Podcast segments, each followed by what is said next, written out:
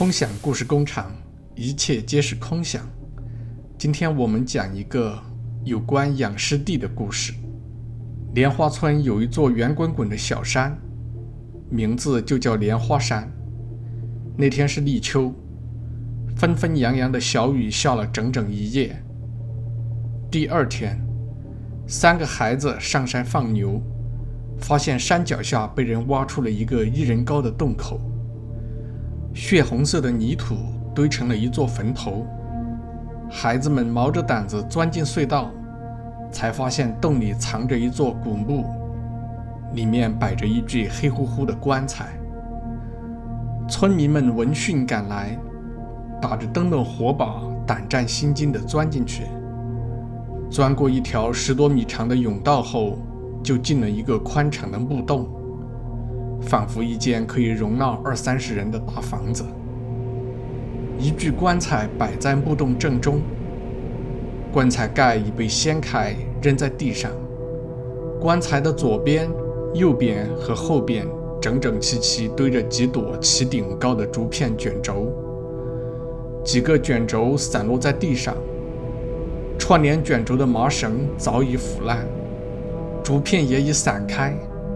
竹片上隐隐约约刻着密密麻麻、弯弯曲曲的符号，有的像虫子，有的像小鸟，有的像小鱼小虾，看上去非常诡异。有人东张西望，试图找到值钱的陪葬品。朱老先生急忙叫道：“呃，不要动，不要动，千万不要乱动。”很显然。这座古墓被盗墓贼光顾过了。如果墓里埋有金银财宝，恐怕也已被盗走了。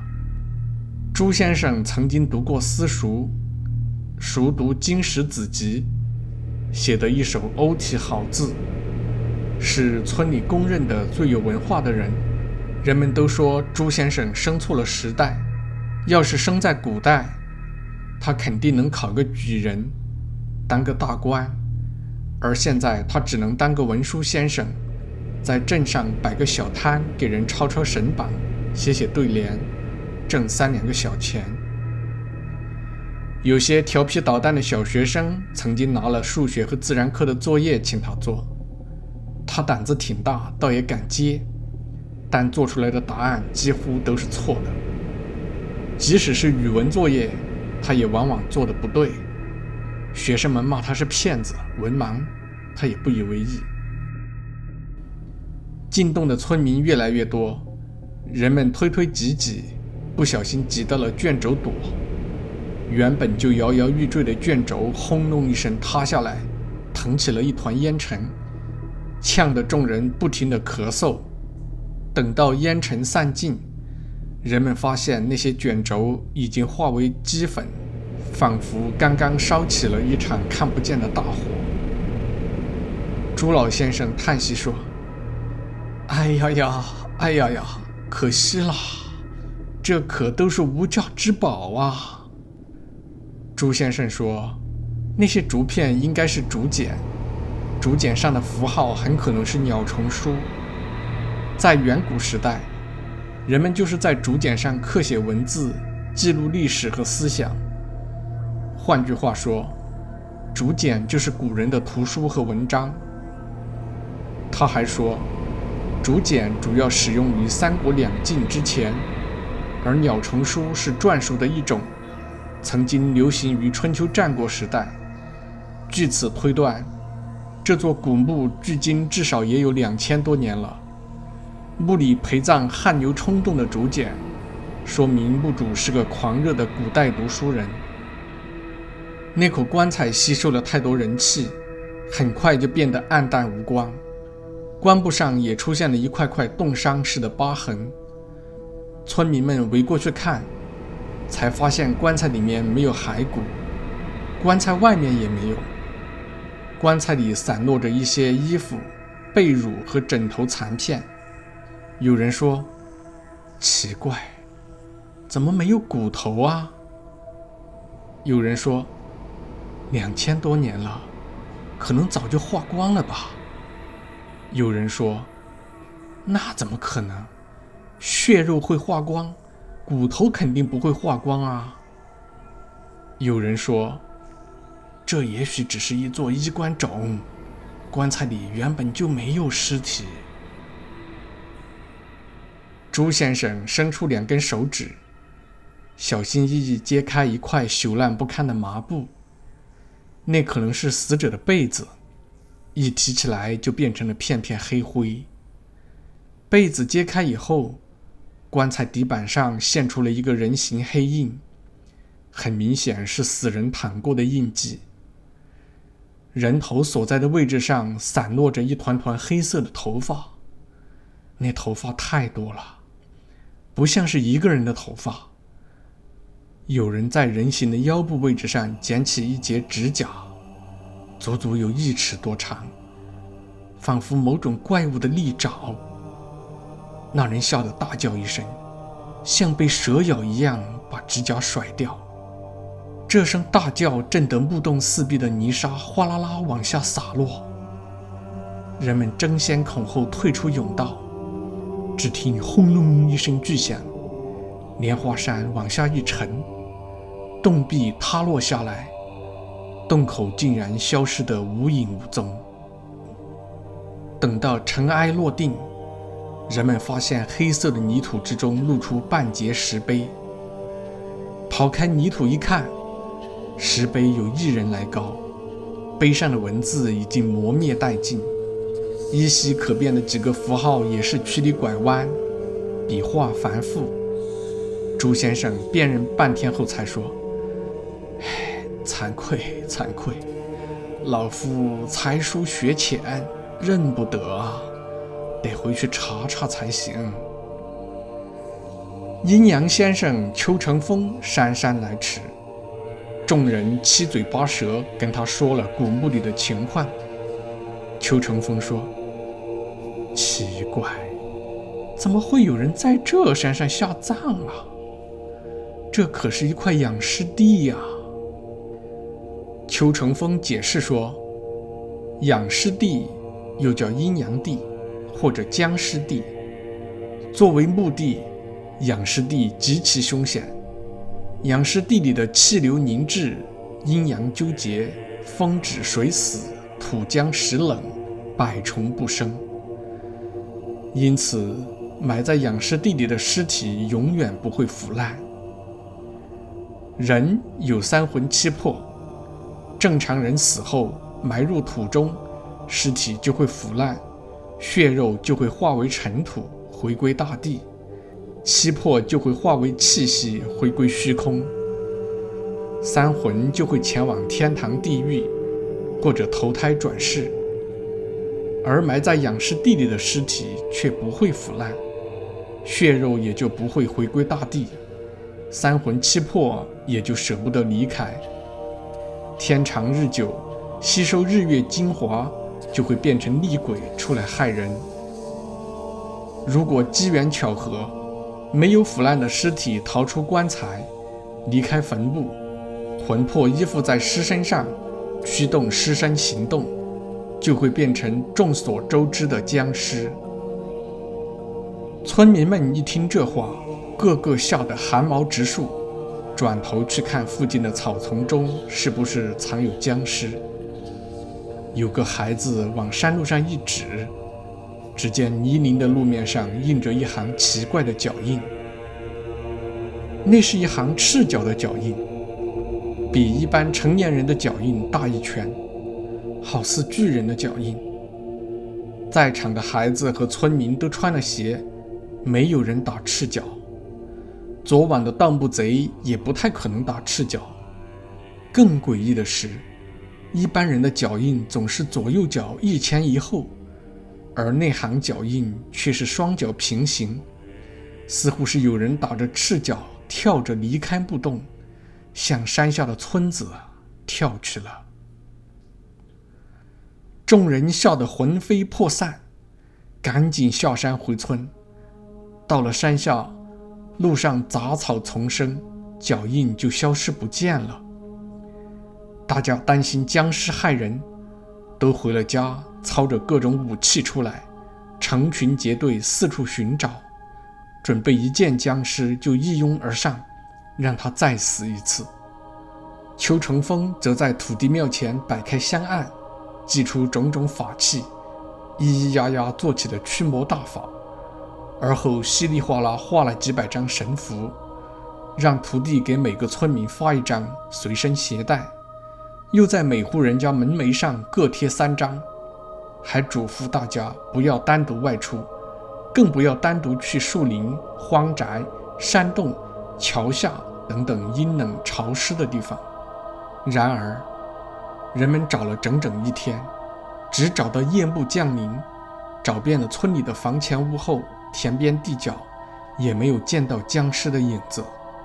有人说：“光天化日，朗朗乾坤，僵尸哪敢出来？肯定躲在了某个阴暗角落里，趁月黑风高的时候才会出来。”有人说：“僵尸可能穿村而过，去了别的村子。”也有人说，两千年的僵尸法力高强，可能学会了隐形，一般人不可能看见，得去峨眉山请个法力高强的和尚或者道士来驱魔才行。民兵连长张大伟从城里回来，听说全村都在找僵尸，翻着白眼说：“莫名其妙，胡说八道，这世上哪有什么僵尸？”张大伟他妈说：“你不要乱说话，没有僵尸，怎么会有僵尸这个词儿？”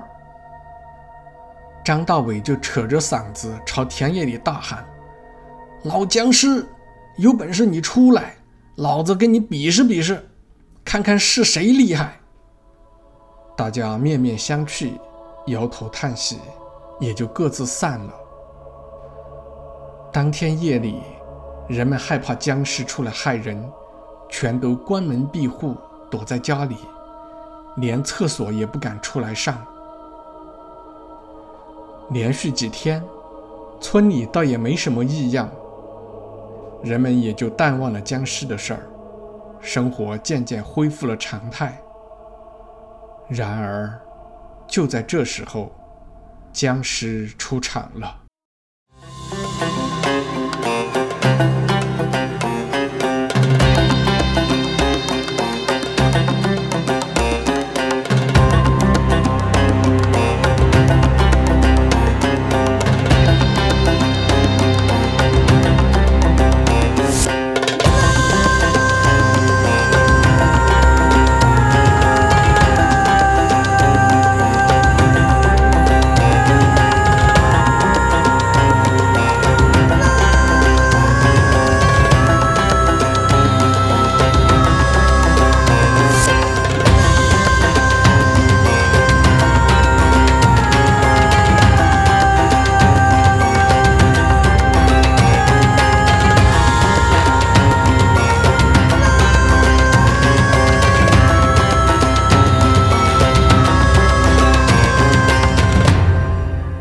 个见到僵尸的人是何先知。那天晚上，树尽风止，月黑星稀，子夜时分，一连串撕心裂肺般的尖叫刺破夜空，惊得刚刚入睡的人们连滚带爬跳下床。男人们提着武器，打着电筒跑出门来寻声寻找。何先知伏在从村尾流过的小河里。双手牢牢抓住一根柳枝，人们七手八脚把他拖上岸来。只见他浑身湿透，披头散发，面色惨白，簌簌发抖，半天才能说话。何先知说：“他刚刚去小卖部买东西回来，迎面看见一具僵尸举着双手向他跳来，喉咙里发出呵呵呵的嘶吼。”眼睛里射出红色的亮光，他身穿黑袍，面色紫红，就像一具腊肉。何先知吓得拔腿就跑，僵尸锲而不舍，一直在他身后追赶，追到村尾的小河边，他无路可逃，僵尸跳过来，在他肩膀上推了一掌，就把他推进了河里。人们把何先知送回家，他有气无力，半死不活，躺在床上不吃不喝，不言不语。医生看见他的肩头印着两个紫黑色的掌印，伸手一触，他就痛得惊声尖叫。在床上躺了七天后，他在惊恐万分中去世，留下了一个年仅八岁的儿子，名叫小浩。何先知是个寡妇，几年前，她丈夫去煤矿打工，因一场塌顶事故而死。从那以后，她就跟一个名叫黄有光的理发匠互生好感，经常走动。很多人早就看他不顺眼了。有人说，那天他呼救的时候已是半夜，小卖部早就关了门儿他显然不是去小卖部买东西，而是跑去跟黄有光幽会。丈夫尸骨未寒，他就找了别的男人，分明就是不守妇道。有人说，他死得很可怜，但也不能不说是活该，不能不说是报应。谁叫她不能为丈夫守贞呢？谁叫她管不住那两条小骚腿呢？在何先知的葬礼上，黄有光趴在地上嚎啕大哭，向乡亲们表示要收养小浩，要把小浩养大。可是小浩对他怒吼道。我不要你管，我自己就能养大自己。乡亲们赞叹说：“这孩子真有骨气，比他妈有骨气。”黄有光走后，朱先生叹息说：“古人说得好，百善孝为先，万恶淫为首，孽海茫茫。”首恶无非色欲，尘寰扰扰，易犯唯有淫邪。天道祸淫，其报甚速啊！如果何大嫂洁身自好，谨守妇道，恐怕就不会遇上僵尸啦。不遇上僵尸，他就不会被吓死。各位父老乡亲，我们还是要戒淫守身。才不会招来横祸啊！一席话说得众人悚然动容，张大伟却冷笑着说：“哼，呵呵，看来这僵尸也是个欺软怕硬的货色嘛！老子睡过的女人多了去了，他怎么就不敢来找老子？欺负一个孤寡女人算什么本事？”没过几天，言犹在耳。张大伟却突然死在家里，人们都说他是被僵尸掐死的。他死在了自己床前，死状极为恐怖，两眼突出，口鼻歪斜，青筋暴露，两只手曾在地板和墙上乱抓，抓出了无数条血痕，抓断了十个指甲。死前很可能看到了非常恐怖的东西。有人说，张大伟的房前屋后、房里房外有两行双脚平行的脚印，一行进，一行出，说明僵尸曾进过他的房间。有人说，张大伟家向来不贴门神，所以僵尸可以从容出入。有人说，张大伟的脖子上有两个紫黑色的手印。跟何先知肩膀上的手印一样，种种迹象表明，确实是僵尸掐死了张大伟。盖棺论定，人们都认为张大伟不是什么好人。十七岁那年，他曾经带着一群毛头小子在村里破四旧，他们冲上莲花山，冲进莲花寺，把寺里的诸佛菩萨。和一百零八罗汉打得头破之残，而后一把火点燃了藏经阁，把整座寺庙烧成了一片平地。莲花寺始建于唐代，有大小殿宇三十余间，历代藏书数万册，全都在熊熊大火中化为了灰烬。他们还逼着村里的十八个和尚还俗，要他们当场跟老妓女磕头结婚。住持和尚不愿受辱，大哭大叫着冲进大火，被烧成了一个活人。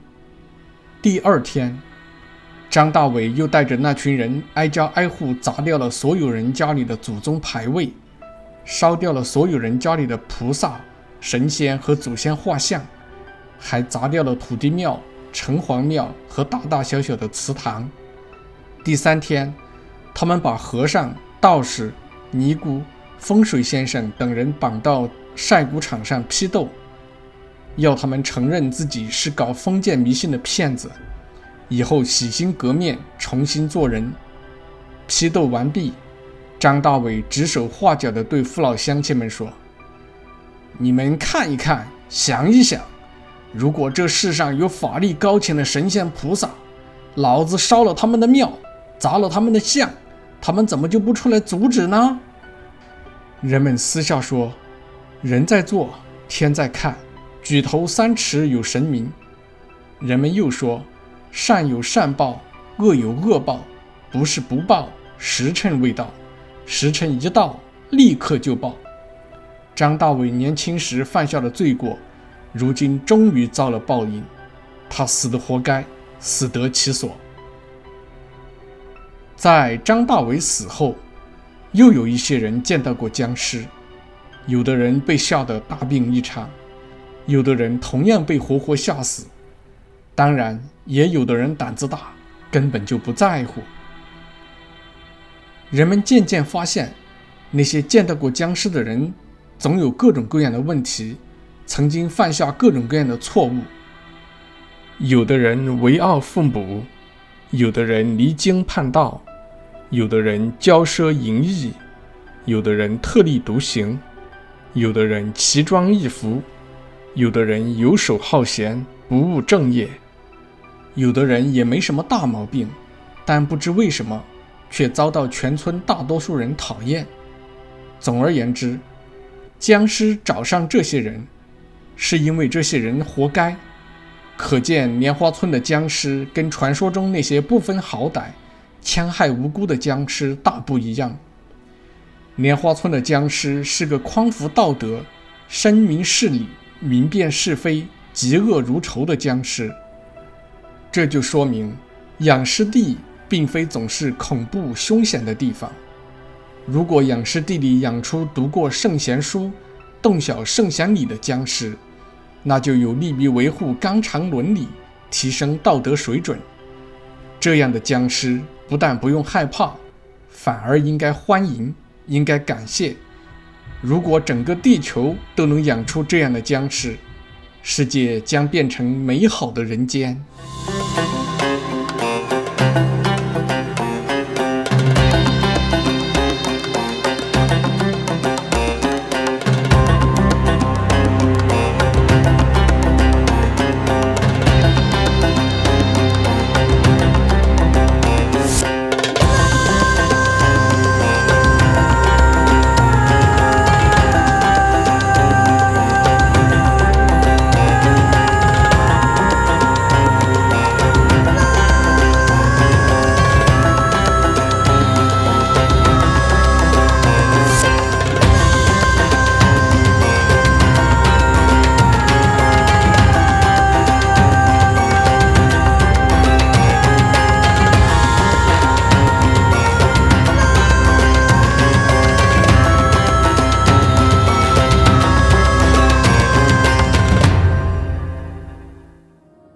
这年冬天，莲花村却爆发了一场瘟疫。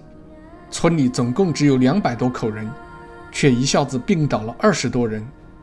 最初一周时间里就病死了七人。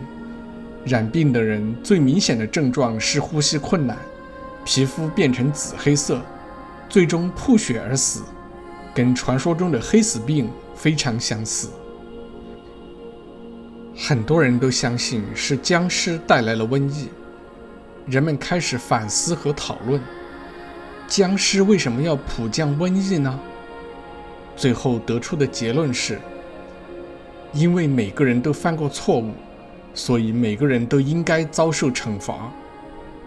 邱成风也染上了瘟疫，他拖着病体，敲着铜锣，挨家逐户驱赶瘟神，张贴驱瘟符，浇洒驱瘟水。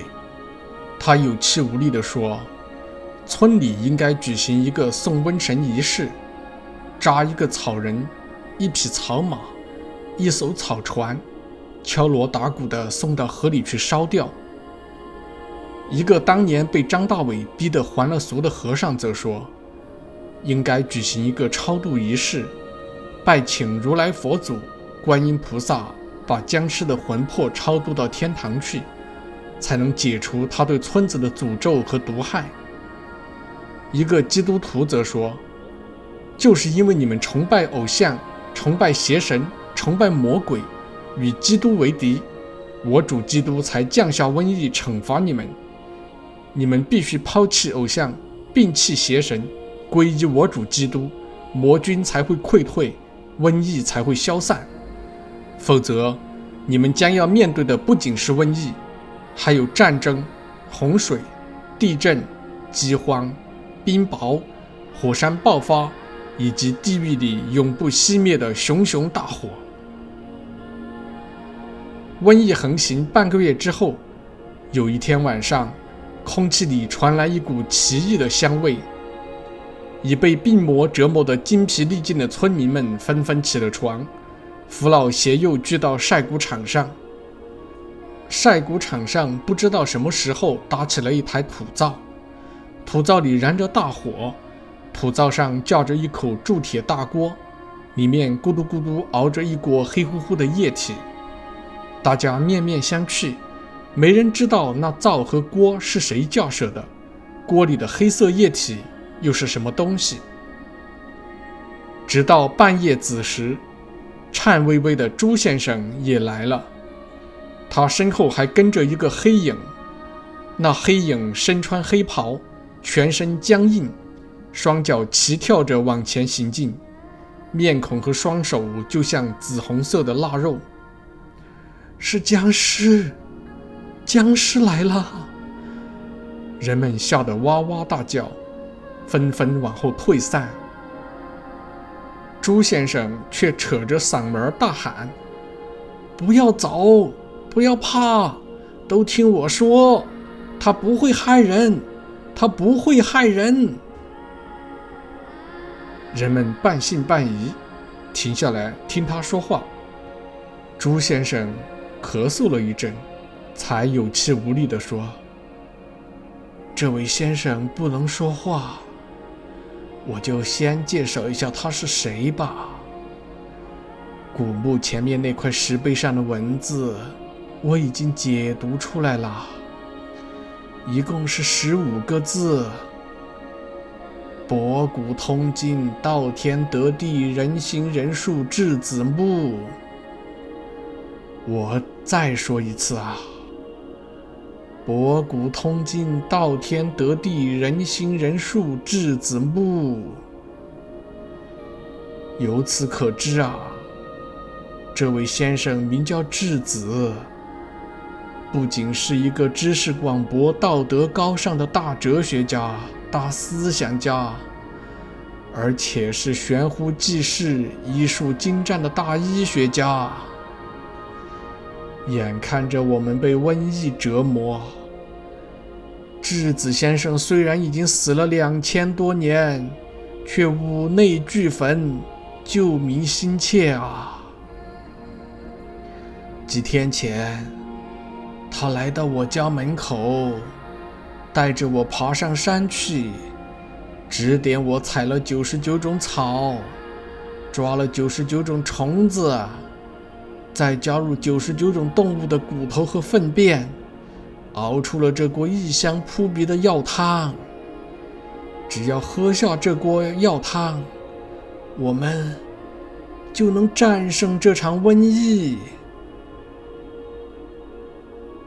朱先生说完这番话，拿起一只汤勺，往一只大碗里舀了一锅黑亮黑亮的汤药。